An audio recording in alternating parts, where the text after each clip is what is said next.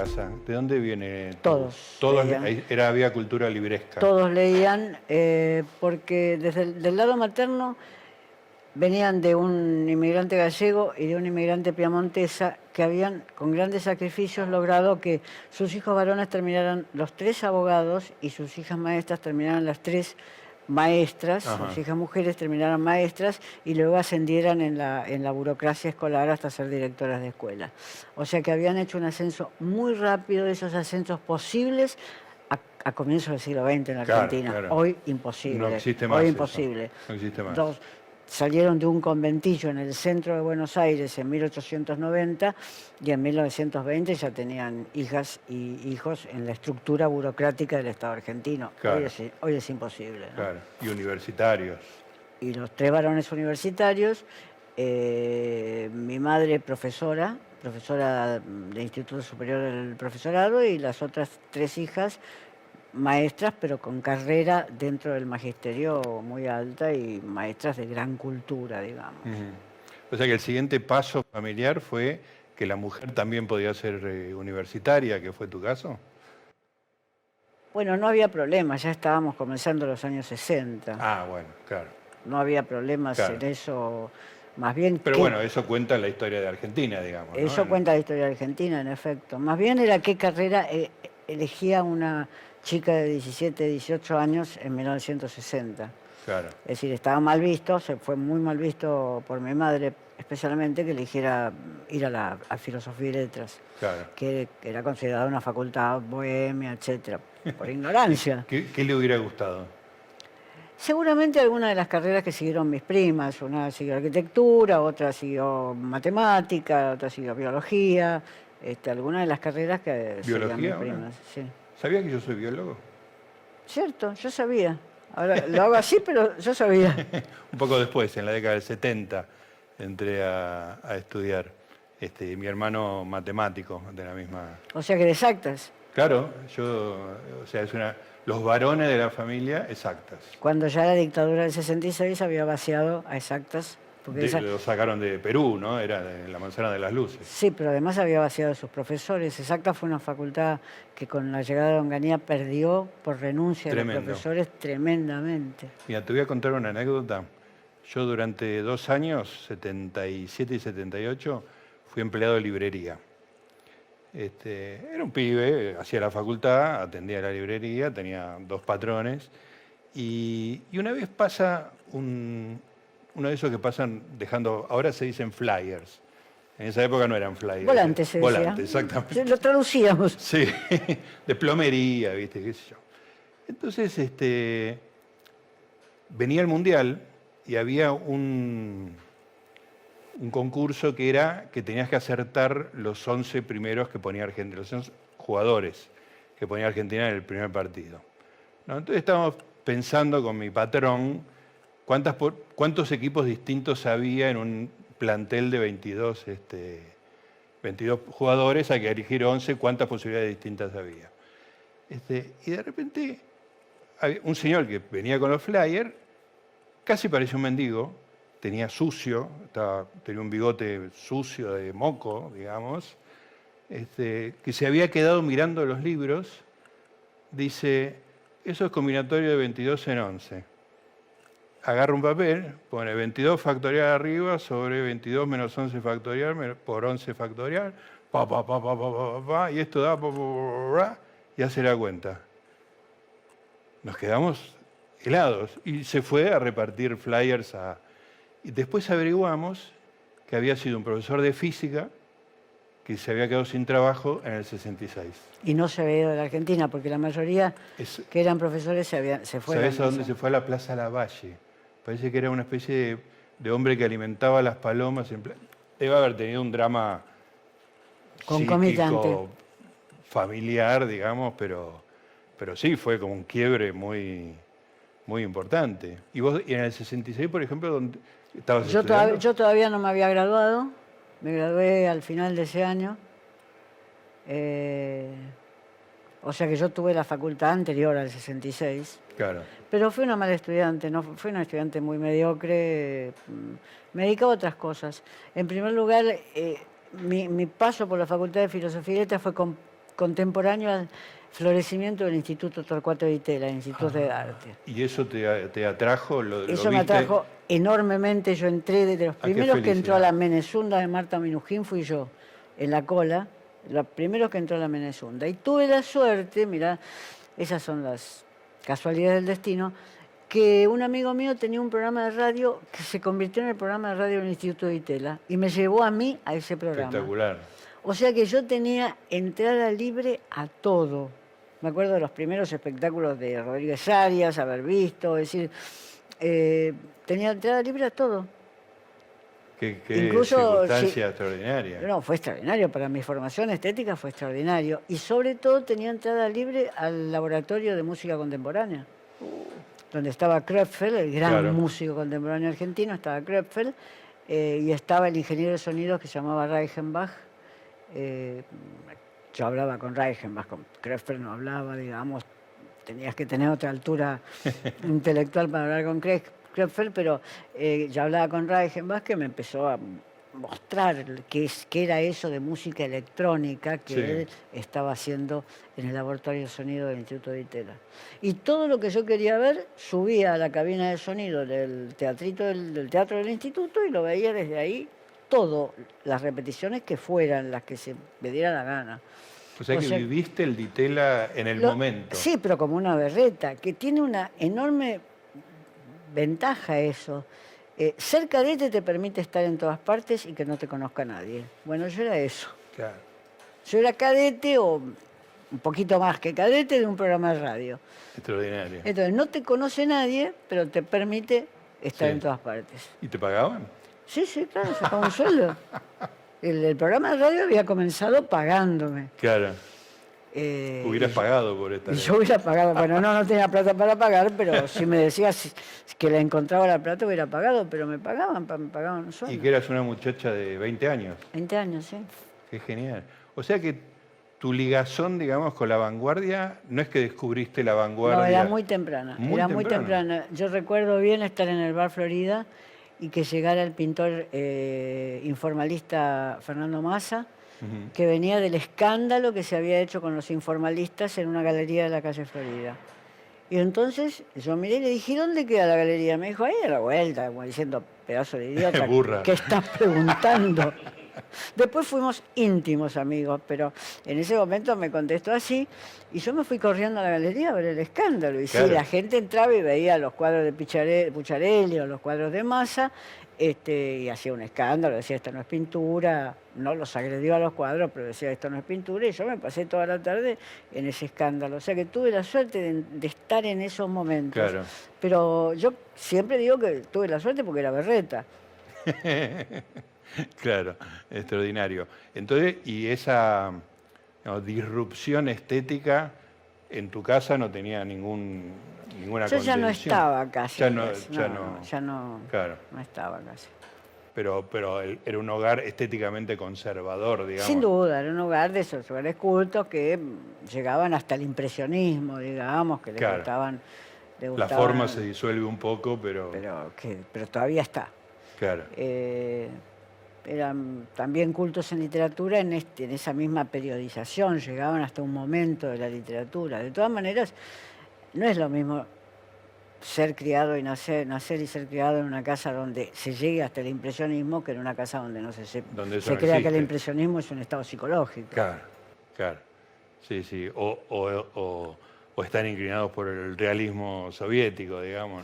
¿no? No, bueno, pero ahí podés discutir, eso Ah, hubiera, eso sido un aprendizaje. Claro. Es decir, u- a- una casa de, de militantes comunistas que estuvieran inclinados en la defensa de lo que produjo mm, la dictadura de Stalin durante 30 años, uno podría después haber esta- establecido, aunque sea después, un diálogo con eso. Lo- que- lo- con lo que vos no podés establecer un diálogo es con el vacío. Claro, Un diálogo cultural tiene que tener, aunque sea una gran equivocación, para lanzarse. claro, Con el vacío es muy difícil establecer un diálogo. Claro. Porque aunque sea hasta Einstein, ya tenés algo En disruptivo, ¿no? Y, y Einstein lo teníamos, que lo daban en la, en la sala del cine Lorraine, que quedaba exactamente enfrente del centro del Teatro San Martín.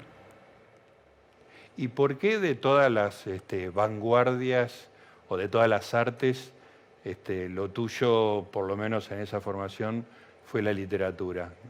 Porque era estudiante de literatura. Porque, porque era tu formación Y sí, era lo que, académica. lo que yo estaba estudiando. No estudiaba sin duda las vanguardias que nos enseñaban, pero yo era estudiante de literatura y entonces iba avanzando por ese camino. Pero creo que fui, fui antes una no una conocedora, pero sí una disfrutadora de la vanguardia cinematográfica o teatral que de la literaria, porque la facultad te obligaba a un cierto tipo de lecturas que no se vinculaban con la vanguardia, sino con la tradición literaria. Por suerte, es decir, te obligaba a Tenías que hacer el escalafón en efecto. que después te permitía en un salto. Y nadie podía decir que un libro es aburrido o largo en aquella época. Es decir, no. Si te tocaba el Quijote, era el Quijote. Y si no te divertía el Lazarillo de Tormes, vos eras la, aburrida, no el libro. O sea que nadie tenía... Eh, nadie se sentía mm, autorizado para juzgar los libros históricos que la facultad te llevaba a leer. Esos eran los... era el canon, era el canon, era el canon. El canon. El canon, y que además está bien conocerlo. Claro. ¿Y te acordás cuando te arrimaste a la, a la vanguardia literaria? No, porque no hubo, fue un camino así. Fue, fue todo así, digamos. No hay, este, ¿qué, fue lo primero? No hay discontinuidad. Posiblemente lo primero debe haber sido algún argentino como Girondo. Posiblemente eso. Pero no, no recuerdo el momento inicial porque, porque fue un camino. Y además un camino, un camino lleno de, confusiones de mi parte. Imagínate que yo no tenía muchos maestros. Estaban los profesores de la facultad por un lado, pero después éramos todos iguales fuera de la facultad. Claro. Eh, si tenía algunos compañeros sumamente inteligentes, como David Maldavsky, por ejemplo, que recuerdo que fue el primero de nosotros que leyó Art, y llegó un día a la facultad con un librito de art y, empezamos a ¿Pero que no se leía hasta ese momento? En la facultad no. Ah. En la facultad no. Ajá. No, el canon contemporáneo en la facultad entró tarde. Pero, pero Mandowski llegó con eso y ahí empezamos a leer y, ahí, en cuanto vos lees uno, ya empezás a agrandar la familia. El campo, efectivamente. Pero recuerdo que fue Maldavsky el que, el que leyó, el que vino.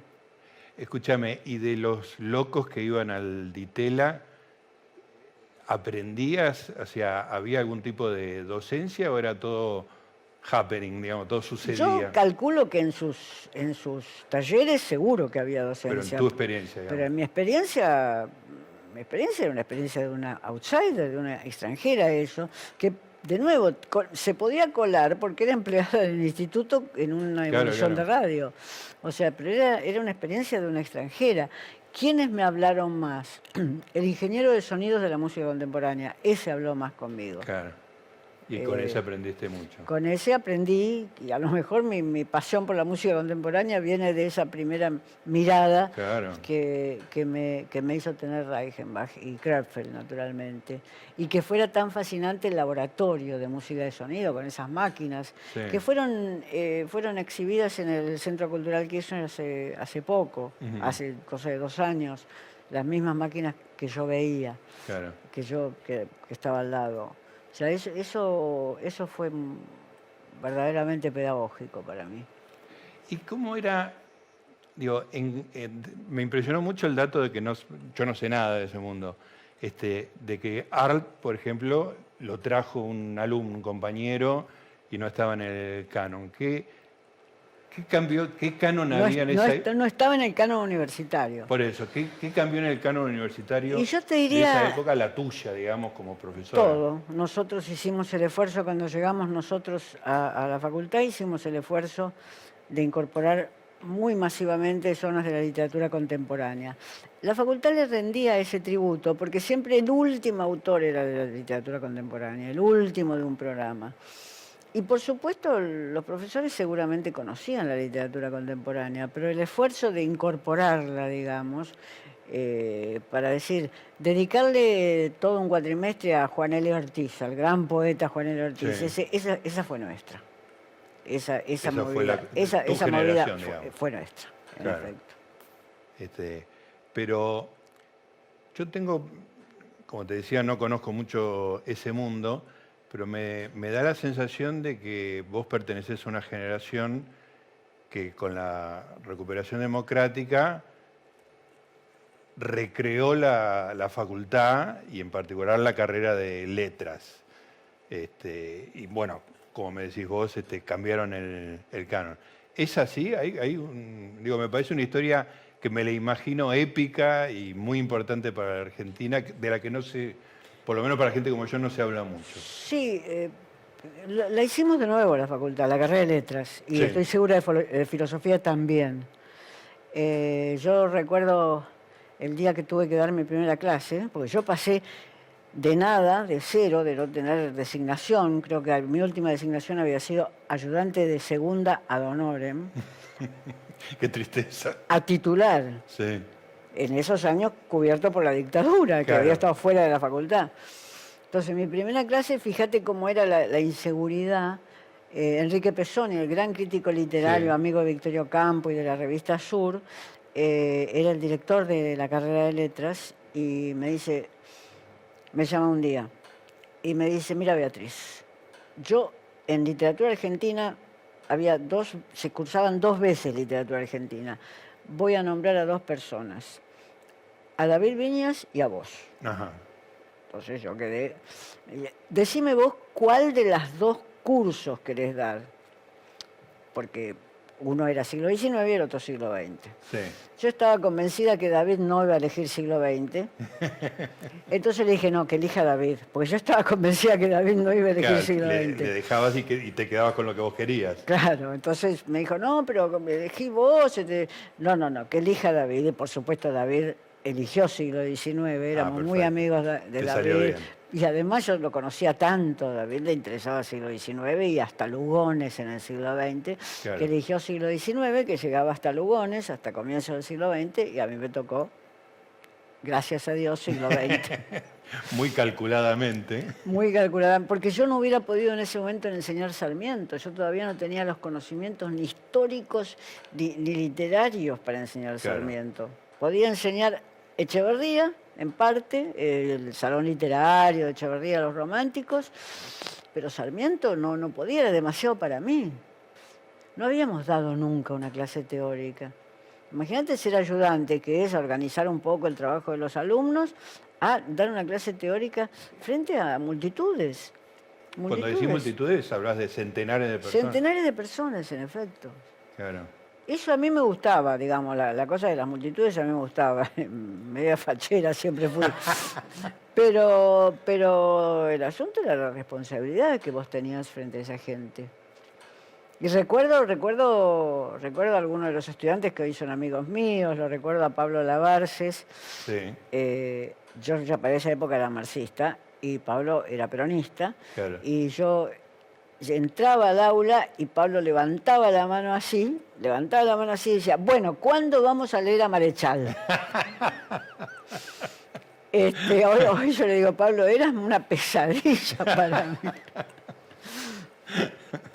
Eh, yo ya había trabajado sobre Marichal y todo, y Pablo lo sabía, pero era como un, enfrentamiento ideológico que se daba ahí. Pero tenía a- alumnos de, de esa categoría intelectual que eran mis iguales. Claro. Yo estaba dando clase a gente que porque tenía cinco o seis años menos que yo, no estaba dando clase ahí, pero Sí, que sí. eran mis iguales. Y me imagino que muchos posteriormente fueron ayudantes tuyos.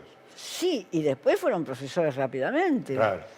Es decir, Daniel Link. Daniel Link Ah, era de mira. mis grupos privados de la dictadura, de, esta- de la segunda, digamos, y, y después entró prácticamente en un camino que lo llevó a profesor titular. Claro.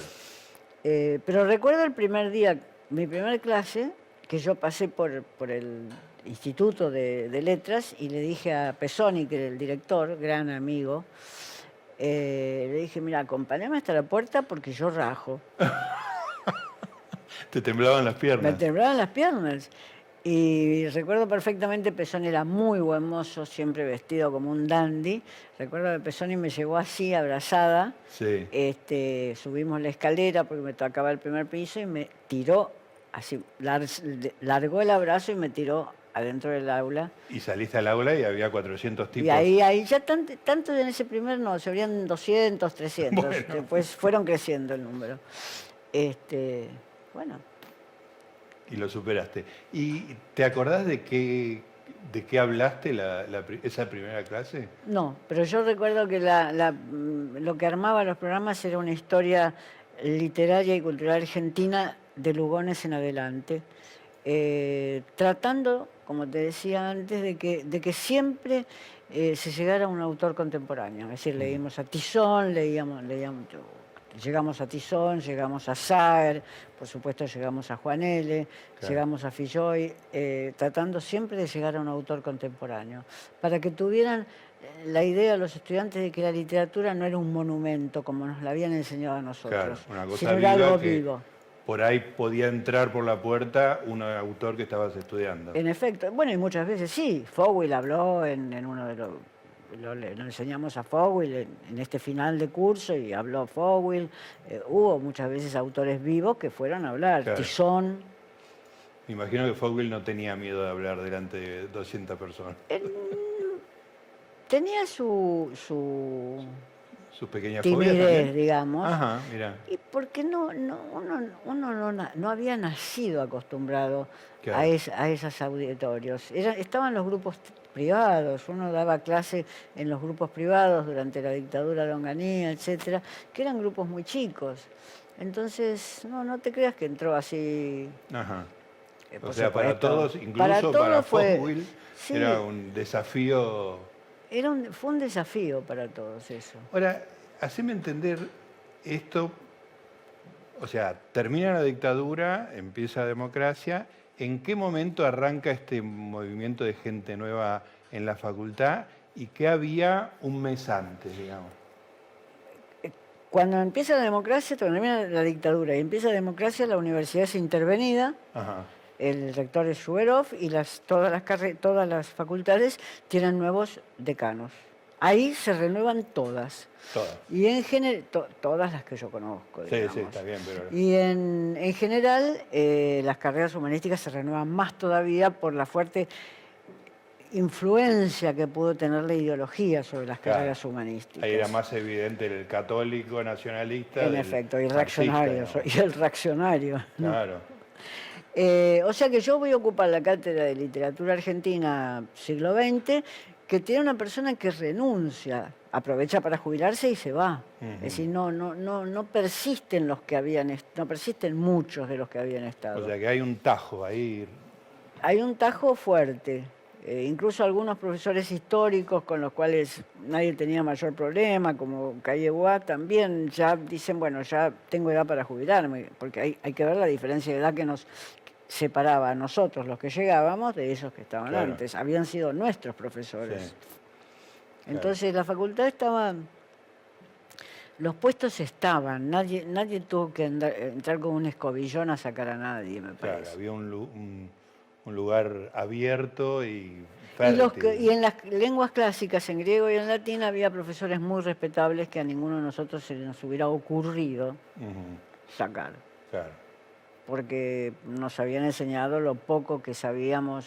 A mí me enseñaron muy bien latín y Gerardo Pajé se llama el profesor, Claro. vecino de Caballito y socio de Ferro fue. Muy bien. Este, eh, y el profesor de, de griego, Tile, Egon Tile, un alemán, eran muy buenos profesores de lenguas clásicas y muy sustraídos, más bien, de la pelea política. Así que Y la gente que entraba no, no decía, es absurdo estudiar latín. griego". nosotros hicimos eso. Gamerro y yo fuimos los causantes de barrer con los latines y los griegos, Ajá. cosa que cuando lleguemos al más allá y esté San Pedro en la puerta, nos va a decir, ustedes al infierno muchachos por ignorantes. Ahora Te haces la autocrítica. Obviamente, Garre- Ga- Gamerro y yo, y Gamerro también se la debe hacer, porque si vos lees la literatura de Gamerro, hiperculto, que el Sí, Ulises por aquí, el Ulises por allá, etcétera, también se la debe hacer. Nosotros fuimos los que tratamos de patear y logramos patear casi todo. Ajá. Borges sacó un artículo en Clarín diciendo que habíamos llegado Los una serie, bárbaros. efectivamente, una serie Llegaron de los bárbaros. lo- los bárbaros, los destructores de la cultura. Eh, o sea que después pude comprobar, y cuando me di cuenta de eso dije, qué error cometimos, que muchas veces gente que seguía estudiando lenguas clásicas en la facultad, porque las materias sí seguían como materias, eh, y venía a cursar Argentina porque le interesaba la literatura argentina, se, se daba cuenta de muchísimas más cosas que los otros estudiantes. Claro, Primero porque sabía retórica. claro. Sabía retórica porque vos no podés cursar griego o latín sin enterarte de cuáles son las principales figuras de la retórica y, haber- y tener un buen manual de retórica. Eso en primer lugar. En segundo lugar, porque puede remitir cuadros de la literatura argentina que parece más regional a una tradición histórica. Por ejemplo, el comienzo de, una novela de, Fuego en Casabindo, de, de- en Casabindo, de Tizón, que empieza con una recreación del descenso de Ulises a los infiernos. Cuando yo leí Fuego en Casabindo primero no me di cuenta de eso porque la burra, que era yo, no había leído eso. No, habías leído, no habías no había leído Homero. Ah, claro. Claro.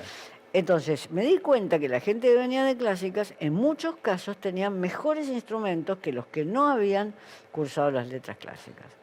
No sé cómo se puede combinar, porque en efecto las letras clásicas era una- un pasaje muy duro de ocho, de tres años casi, por, por griego, por latín. Pero yo creo que hay que mm, tenerlo en cuenta. O sea que vos lo, lo registrás como algo negativo en tu, en tu Y acción. estoy segura que Gamarro, que es hiperculto Sí, en lo que escribe, estoy segura que también él dice, ¿cómo Piensa hicimos, cómo barrimos? ¿Cómo entramos con la, esco- la escoba a barrer de este modo? Claro. Escúchame, eh, literatura, del siglo- literatura argentina del siglo XX y Borges todavía vivía. Borges muere en el 86. Sí, sí, no. Borges vivía, sí, sí, ¿Y, sí. y tuviste algún tipo de relación? Porque era como muy fácil llegar a él. Sí, pero llegaban cierto tipo de, de personas, es decir, mi corte estilístico de persona no, e- no llegaba a Borges. Eh, Llegaban chicas más finas, Ajá. Eh, más finas en el sentido de más modositas, yo diría. sí. eh, Y que no tuvieran el- la combinación hippie eh, que yo practicaba Claro. desde entrar a la facultad. Claro. Eh, o sea que yo no lo conocía, lo conocí sí como profesor, pero no lo, no lo conocí. En realidad esperé que, dictara literatura inglesa Jaime Rest, un extraordinario profesor de literatura inglesa, porque Borges, eh, en el estilo que practicábamos nosotros, era como otro mundo. Eh, no su literatura, que nos fascinaba, pero, pero Sí, tenía todos los elementos que a vos... Este, nos fascinaba, pero eh, era otro mundo. Entonces, eh, así fue. Mm, cursé, hice literatura inglesa con Jaime Rest y no me arrepiento porque aprendí, Claro. leí a William Blake, cosa que a Borges no le hubiera parecido mal para nada. Claro. Pero lo que me da curiosidad es lo siguiente. ¿Vos hiciste algún intento y tu... Ninguno. tu o sea, No, no, porque te vos dabas decías, cuenta. no es mi lugar ese. Vos te das cuenta por el tipo de personas que lo rodeaban a Borges, que vos no, Mm. Sí, sí, el fen- no pertenecías a ese grupo. Uno puede identificar a todas esas mujeres que rondaron. Eh, entonces vos te das cuenta de eso y, y No es además mundo. que no, no tenías nada que decirle. E- Era un monumento histórico y era el mejor escritor argentino de todas las épocas, o él y Sarmiento lo son seguramente, pero yo no tenía nada que decirle particularmente cuando tenía 20 años o 22 años. Claro. Entonces, ¿qué tenía que decir Borges? Qué maravilla, no, no. Y escuchar sus ironías, que además no iba a interpretar bien. No eran mundos que se estuvieran... No- no pero estaban- fuiste a clase, fuiste a... Sí, pero no estaban comunicados esos mundos. Claro. Y retrospectivamente, ¿te parece que podrías haber sacado más provecho No, de...? no, no. El, el máximo provecho es conocer bien la obra de Borges. Sí. Poderla pensar y ver cómo en este país se produce ese milagro de la literatura.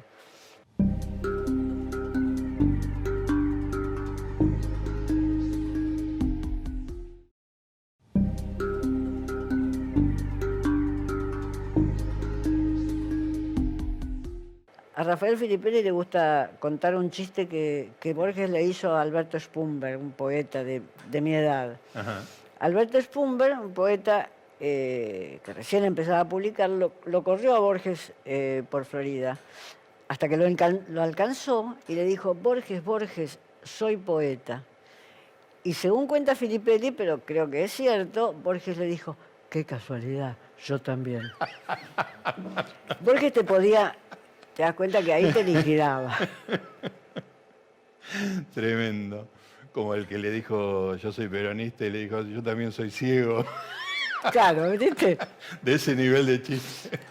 Entonces, tenías que, tenías que tener esas claves. Y además había algo de clase en el grupo que lo rodeaba a Borges. Eh, que yo Eso mi- era claro, digamos, Eso no, era un- no era una fantasía de los este, marxistas, sino que era... Me parece que no. no de clase de clase alta argentina, oligárquica. Sí, tenía sus amigos eh, que venían de esa clase, como Pioy, etcétera. Pero hay- había algo de clase, de gente que no, no estaba preocupada de ver cómo podía pagar ese mes la pensión en la cual vivía. Claro. Y eso te generaba una... Y entonces eso te generaba una distancia y quizás un injusto resentimiento, digamos. Claro. Pero, bueno, vos tenés un, un libro que a mí me gusta mucho sobre escritor en las, en las orillas, ¿cómo es? Sí, creo que Un escritor en las avillas, sí. Escritor en las orillas, me encanta. Que, mm, digo, vos te metiste en su obra muy intensamente, digamos, ¿no? Eso fue, digo, vos dijiste, yo de Sarmiento no puedo hablar. Cuando empezaste ahí en, en la facultad en los 80, ¿ya podías hablar de Borges o fue un camino? Todo lo que yo hice en la facultad de- del setenta y pico, cuando caída la dictadura 79, digamos, Sí. en adelante, eh, fue, como te decía, fruto de un estudio cotidiano intensísimo. Yo estudiaba todo el día para poder eh, sentir que no era una ladrona de caminos llegar a la facultad y dar clase. Entonces ahí mismo fui incorporando la literatura. Fue, fue incorporando todo aquello que no sabía de esa literatura. Yo conocía más o menos siglo XIX, había habido un profesor que nos había enseñado, Pajés Larraya nos había enseñado, bien siglo XIX, pero no conocía bien ni al Martín Fierro. Mm, Vos me dirás qué ignorante, y estaba siendo profesora titular, pero así fue la facultad que se armó. Una vez que te sacabas a todos los inútiles o reaccionarios que habían estado durante to- 30 años, digamos, así fue la facultad. La facultad se armó con nosotros. claro. Pero al, mismo tiempo es muy estimulante, ¿no? La idea de empezamos de nuevo y voy a tener que enseñar y voy a tener que aprender. Sin ¿no? duda. Eso me parece de lo más excitante, digamos, para un, Para mí un fue- profesor, ¿no? En efecto fue así. Yo ya había tenido en mis grupos privados a los que iban a ser los mejores estudiantes y luego profesores hoy en Estados Unidos, por ejemplo. Eh, ya había tenido a Sergio Chefe y a Graciela Montaldo en mis grupos privados. O sea que Claro. yo estaba acostumbrada a un diálogo Nivel, con esa claro. gente. Pero que eran jóvenes como yo, no tenían, yo no me ponía en una tarima a enseñarles, sino que eran grupos. Marcos Mayer, estaba Marcos Mayer, estaba Pelle, que era un librero de la Premier, eh, Graciela Montaldo y Sergio Chefe, que después para mí hoy Sergio Chefe, que es el gran escritor argentino, fue el gran escritor argentino de estas últimas décadas. Eh, o sea que yo tenía un mundo de gente extraordinaria a mi lado. Solo que éramos todos improvisados en Claro, todo lo que estábamos haciendo. Claro. Pero qué, qué estimulante, ¿no? Tener por delante todo, ¿no? Este, Teníamos por delante todo y nos habituamos muy rápidamente, decirlo. Al- Algo de chantas debemos tener, porque nos habituamos muy rápidamente. A que Ah. por ahí para dar clase no se necesitaba tanto. No, que para dar clases sí seguíamos, porque esa era una competencia fuerte. Ajá. Pero que ya no- lo que no se necesitaba era tener miedo. Eh, Rápidamente nos habituamos, digamos. El miedo se corre. Entonces, y bueno, está bien, nos libramos de esa capa pesada que era el miedo, pero sí segui- seguimos estudiando mucho. Y después, eh, qué sé yo, vinieron las invitaciones para dar clase afuera, cuando tampoco yo estoy muy segura que las mereciéramos todas, ¿no? Pero vinieron esas invitaciones. Mm. Claro, pero una vez que tenés la invitación te preparás para, para hacer y, y vas creciendo, ¿no? Más, más que te preparás, fantaseás como es un seminario en Estados Unidos. Claro. como es, yo no tenía la menor idea, yo conocía lo que eran los seminarios, conocía más o menos, porque había muy pocos, lo que eran los seminarios en Argentina, pero no sabía, me invitaban a, a dar un seminario en Estados Unidos, en, en, la Columbia, por otra parte, donde es ahora Montaldo profesora, y yo no sabía cómo funcionaba eso. Claro. ¿Y en inglés? A veces en inglés, a veces en castellano. Los Ah. de Latinoamericana eran en general en castellano, porque Ah. los estudiantes tienen que aprender la lengua. Esto a diferencia de lo que sucede en Argentina, que muchas veces podés aprender literatura francesa y, y- y sin tener mucha idea del francés. En Estados Unidos los estudiantes se ven obligados a, aprender la lengua, a conocer entonces la lengua. Viene un profesor de Argentina y lo escuchan en... En general era en, en castellano, salvo las conferencias. Las Conferencias para todo el cuerpo docente, para todo el cuerpo estudiantil, Sí. etc. Y vos tenías un buen inglés que venía del, de tu Yo, escuela. yo venía del colegio, o sea, mi Claro. preocupación no era esa. Yo, yo había aprendido muy bien inglés y había aprendido muy bien francés, o sea que eran mis Ah, preocupaciones. una no, base no, para- no. Ahí en, en- en el medio de la dictadura dije, bueno, ya que tengo inglés y francés voy a aprender alemán. Lenguas imposibles si las hay. Sí, ¿y hasta dónde Sí, no, y no, sí, sí, leo en alemán. ¿Lees en alemán? Leo en alemán y como decía Jorge Dotti, el filósofo, Sí. Jorge Dotti, eh, decía, Beatriz y yo, que una vez coincidimos en un curso del Instituto Goethe, decía, Beatriz y yo tosemos perfecto en alemán. Jorge leía mucho mejor que yo, sin duda. Pero yo leo en alemán, leo a Broge en alemán. Es decir, Ah. cuando estoy, cuando empiezo a leer una traducción, digo, "Mm, a ver, y al final termino con, Con el original. alemán, sí. Hay autores que te derrotan, Musil es un autor que te derrota, pero, pero siempre, si tenés las bilingües, sí, sí. Entonces ahí apren- aprendí, en- durante la dictadura aprendí alemán en los cursos maravillosos que son eran los de los del Instituto Goethe. Bueno, en la dictadura eh, arrancaste con punto de vista, que también debe haber sido una escuela este, formativa, ¿no? Muchísimo. Para empezar, cómo se hace una revista, digamos, es, es bueno, vos eso lo sabés, sí, sí. pero Sí, también sé lo de ser chanta y largarse antes de tener todo el conocimiento, digamos, ¿no? bueno, tenemos todo en común. Sí, absolutamente. Pero es muy estimulante, insisto, es muy estimulante, digamos. ¿No? Por ahí estás estafando a alguien pero en el camino, pero Para uno es muy estimulante. para uno es muy estimulante. No, largar a hacerme, hacer punto de vista fue también que allí se formaron un grupo verdaderamente muy bueno de gente, con Altamirano, con Hugo Besetti, con María Teresa Gramulio, eh, Hilda Sábato, eh, estuvo Pancho Aricó en un momento, o sea que fue un grupo en diferentes momentos, pero siempre con un núcleo inicial.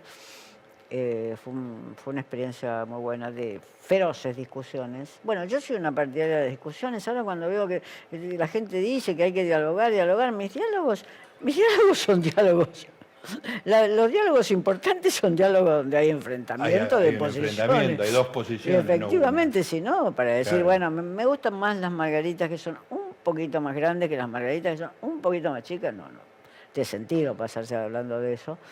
Eh, o sea que hubo feroces discusiones en Sí. punto de vista, hubo rupturas en punto de Hubo vista. o sea, tenían consecuencias. No es que terminaba la discusión. No, tu- tuvo algunas Había- rupturas eh, con consecuencia, pero, pero por otra parte todos aprendimos mucho. ¿Y qué tanto aprendiste, eh, que también es un capítulo de la vida de uno, a la, a la producción material de una revista? Digamos, ¿vos te ocupabas de eso? Sí, sí, de todo.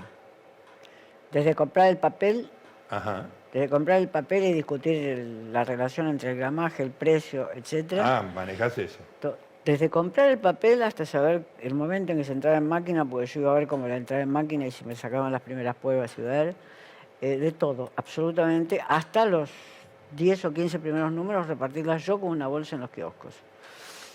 O sea que yo, el, el proceso de aquella época, no de Sí, sí, hoy, pero el proceso de aquella época de, de producción de una revista lo conocía de comienzo a fin. Todavía los viejos kiosqueros de Corrientes me conocen de esa época. conocen. Todavía, ya quedan muy pocos de esa época, Claro. porque era gente mucho mayor que yo, pero todavía algunos de los viejos de Corrientes o del subterráneo me conocen de esa época. De todo, todo el proceso. Y ahora que sale la revista de cine, yo me doy cuenta que el proceso es el mismo.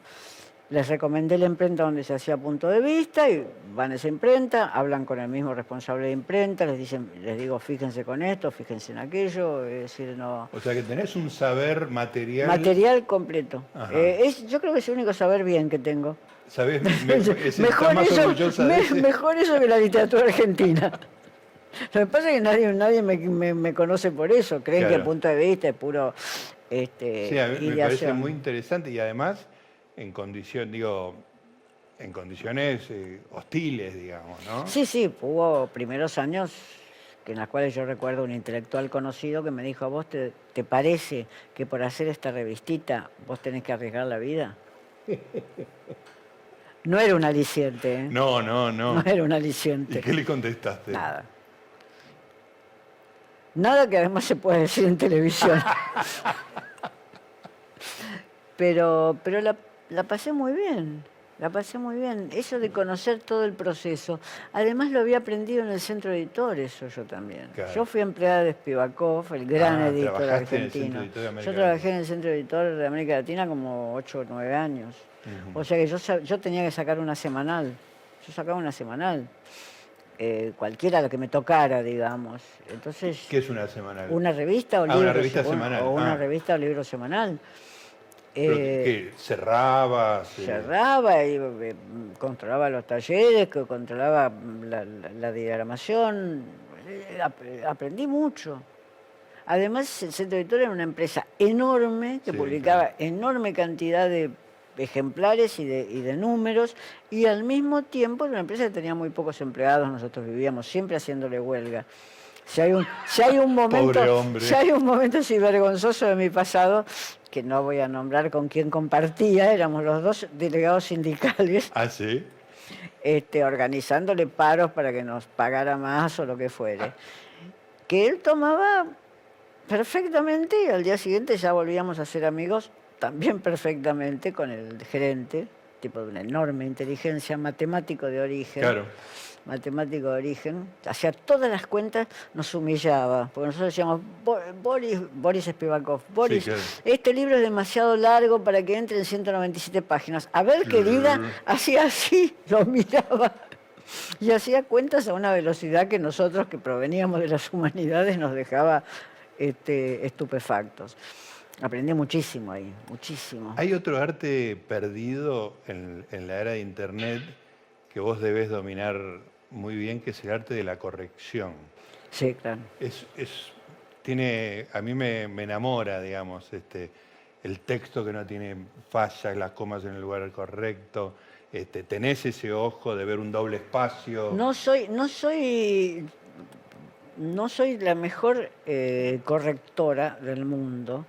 Conocí mejores por lejos. Yo trabajé mucho tiempo en la época de la dictadura, del 73 en adelante. Yo trabajé mucho tiempo, me guareció en su casa eh, Susana Zanetti, una especialista en literatura latinoamericana, y nos ganábamos la vida corrigiendo.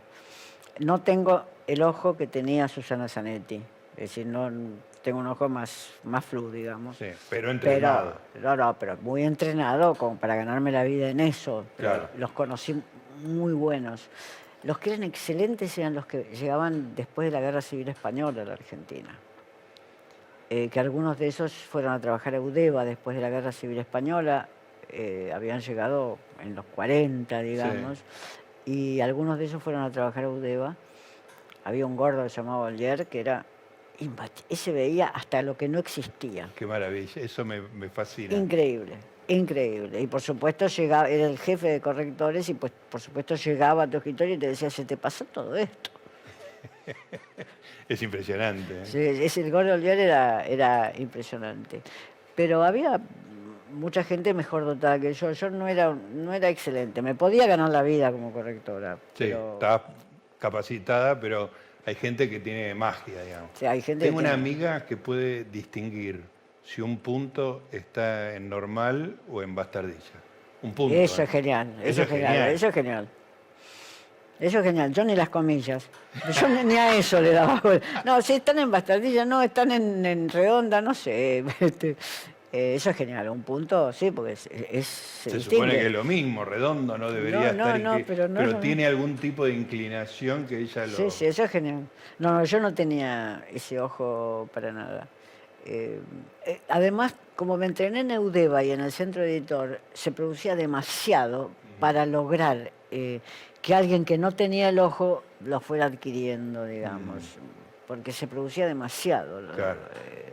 pero eso no es una disculpa para mí, no tenía el ojo de movida. sí, además tenía es casi una característica personal, digamos, ¿no?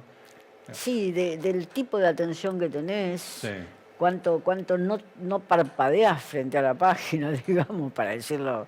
Sí, sí. Eh, pero de todas Sí, maneras. porque además la mente compensa, a veces te, te borra el doble espacio En o te pone la comilla donde debería estar. efectivamente. Entonces, eh, la esa mente, gente no confía en su mente, digamos, ¿no? Que efectivamente. la mente corrige, digamos, ¿no? Efectivamente. Es así, la mente, la mente compensa, tenés razón. Beatriz, ¿y cuántos, digo, de, de esa explosión inicial, digamos, con la vuelta de la democracia, cuántos años diste clases en, en esas condiciones, digamos? Eh, en la facultad, Sí, cuando se cumplió, se iba a cumplir el año vigésimo, Sí. el número 20, yo dije, nunca estuve ve- más de 20 años en ninguna en parte. ninguna parte. Por tanto, acá está mi renuncia. Ah, renunciaste, ¿no te jubilaste? No, ¿Renunciaste? no, me faltaban un montón de años para jubilarme. Ah. En ese, yo me fui en el 2003, me faltaban un montón de años para jubilarme. Este, no, no, mm, me fui, me fui. Tenía la certeza de que mi en mi cátedra estaba cualquiera, cualquiera entre los JTP, los jefes de trabajo práctico, etcétera, que podía reemplazarme. Estaban en condiciones. Totalmente. Hoy la, la- la profesora titular es Silvia Zaita. Bueno, esta- estaba en condiciones de reemplazarme. Ya había hecho su trabajo extraordinario, o estaba en la mitad de su trabajo extraordinario sobre el diario Crítica. O sea que no, no, no se perdía nada. ¿Y qué te había pasado a vos en esos 20 años? O sea, ¿entraste en algún tipo de rutina? Porque vos arrancabas y decías, arrancaba a las 8 de la mañana hasta las 2 de la tarde preparando una clase. Me imagino que llega un momento que eso se relaja, digamos, porque ya lo sabés. No, porque teníamos, inventábamos mucho, pero además lo que cortaba la rutina es que en la mitad de esos 20 años empezaron a, a invitarme a, a dictar breves cursos en Estados Unidos. O sea que nuevo aprendizaje. Porque uno, uno no sabe cómo se dictan los cursos en Estados Claro. Unidos. Claro. Entonces, nuevo aprendizaje eso. Eh, aprendizaje de, toda especie. En, principio, eh, aprendizaje de, de entrar en una cultura donde se val- valoran algunas cosas y otras no. Y uno está acostumbrado a valorar a lo mejor la excelencia intelectual y no valorar un cierto tono, de, un cierto, una cultura que tenga que ver con un cierto tono en el trato. Ujú. Eh, o sea que mm, empezar a dar clases en Estados Unidos me enseñó mucho. O sea que no, no, no, no hubo mucha rutina. Pero, por ejemplo, ahí hay modos nuevos, digamos, ¿no? Pero para dar una clase en Estados Unidos, te levantabas a las 8 para hacer 6 horas de... No, no, O sea, no, porque yo ya ya- tenía, ya, ya había escrito libros, yo ya- lo que te- lo que tenía que hacer, y además en Estados Unidos un seminario es un día por semana, un día y medio por semana, y, y ya está, para un profesor invitado importante, quiero Claro. decir. Este, no, tenía que aprender esa sociedad que no la conocía. Claro. Ahora todo el mundo conoce Miami, este, Nueva York. Yo llegué a Estados Unidos por primera vez en mi vida. Desembarqué en Estados Unidos como desembarcaron los protestantes ingleses en la isla de Massachusetts. Eh, no conocía esa sociedad. Ahí, hay que ver to- todas esas diferencias, la formación, la formación no turística que, tuvo mi generación, salvo los que fueran muy hijos de millonarios. Yo recuerdo la, la sensación que produjo en el barrio, cuando yo tendría 14 años, que mi profesora de piano, que era hija de alemanes eh, y tenía 18, digamos, 18 años, los padres la mandaron a Alemania durante todas unas vacaciones. A nosotros se nos caían los ojos de asombro. Claro. No, la gente no iba de vacaciones a otro lugar, lo sumo iba de vacaciones a Calamuchita y los que teníamos suerte. Eh, por tanto, todo ese cambio de mundo fue impactante. Claro. Ahí llegar a Estados Unidos para mí fue verdaderamente impactante. El, jazz siempre- en vivo. ¿Cómo? El jazz en ah, vivo. escuchar jazz en vivo, claro. No es que no hubiera jazz en vivo acá, lo había, Sí, sí, estaba pero- López Ruiz, pero, pero llegar a Estados Unidos y escuchar jazz en vivo, creo que la primera noche fue Henderson, la segunda noche fue Art Blakey, así. Eh, no, no, uno en el avión ya, o, o en el tren, si estaba en Washington y se iba para Nueva York, ya miraba el Village Voice y decía, bueno, ta, ta, ta. Vamos para acá, vamos para allá. llamaba por teléfono, hacía la reserva. El jazz en vivo fue toda una experiencia. Claro. Jason Moran en vivo, la primera vez que lo escuché, que entró con, un- con una especie de, de juguete en la mano que hacía ruido, en el Vanguard era eso. Bueno, todo eso no, si bien acá había escuchado jazz en vivo, no. Además, una época donde el vivo tenía un peso mucho más importante, digamos, ¿no? en la Para mí también, ¿eh? musical. para mí también, hasta hoy. Para mí el vivo sigue teniendo el mismo peso.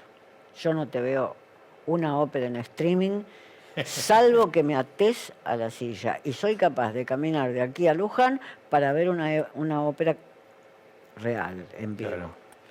Eh, no, no, para mí el vivo es fundamental. Beatriz, en esos 20 años que diste clase en la Universidad de Buenos Aires, ¿cómo fue tu relación con los alumnos? No, Digamos, no con la élite, esa que vos siempre estaba cerca tuyo, digamos, ¿no? pero con relación en general. Este, ¿Sentiste que, que la mayoría aprendió con vos? ¿Tuviste devoluciones? Este, Teníamos la idea de que habían aprendido, éramos muy exigentes y yo creo que eran más exigentes el equipo de la cátedra, es decir, la gente más joven que yo en la cátedra, era más exigente que yo misma. Así que teníamos, teníamos la idea, a lo mejor falsa, de que habían aprendido y de hecho muchos de esos alumnos después fueron grandes investigadores en literatura, o sea que no tanto no nos engañábamos. Con que salga el 1%, no necesitas sí. más que el 1% No, para el investigador, si no, ya, ya, ya te- Este, de pero- 400 por año ya tenés 40, es sí, como una locura. es demasiado, Es demasiado. Eh, teníamos este, esa, esa idea. Tuvimos algunas escenas en, en los exámenes. Yo recuerdo una que me llevó hasta juicio en el consejo directivo, No. porque el estudiante, yo dije, bueno, no sé, qué- no sé qué había dicho, yo dije, bueno, el general Quiroga va en coche al muere. ¿Qué me dijo el estudiante? Entonces yo le dije, tómatelas. No tenés segunda chance. Pero el estudiante se las tomó de la mesa, pero con toda la razón del mundo, me armó un, me, me armó un expediente administrativo. Claro, porque bueno, puede decir tomártelas a un estudiante, le puede decir que has desaprobado, no reconociste uno de los versos más Claro. conocidos de Borges, en fin, pero... Sí, sí. Y tuve que ir avergonzada ante el consejo directivo que me decían, ¿cómo se Con te la ocurrió? Escúchame, Beatriz, hay un tema tuyo que a mí siempre me, me fascina, que es tu amor por el tenis. Vos jugaste, Jugué un montón. sí. ¿Ya no estás jugando ahora? No, ya ahora no. Este, Es lo que llamo tenis de vieja, no se puede jugar. Pero me interesa mucho vos como espectadora de tenis. ¿Ves mucho tenis? Ahora ya no. Creo que mm, yo como espectadora era un producto de yo como jugadora. Tuviste el mismo, Este, el mismo recorrido. No sé, eh, el mismo recorrido. Creo que ahora ya no veo eventualmente, qué sé yo, un tipo como Federer, pero antes podía ver cuando estaban surgiendo, cuando me recuerdo cuando surgió Tim, cuando surgió Sisipa, cuando surgió Esberev, que no los conocía nadie hasta que Ah, hoy ah, se eso, hicieron. eso vos lo- esas carreras las seguiste. Esas carreras yo las seguí, pero fíjate que surgieron hace 20 años ellos. Claro. Sí, sí, ahora ya no. Ah, para nada. ¿Y, y tenés ojo para el tenis? O sea, distinguís bien los golpes. Eso sí. Sabés las virtudes. de cada- porque siempre lo acompañé con profesor.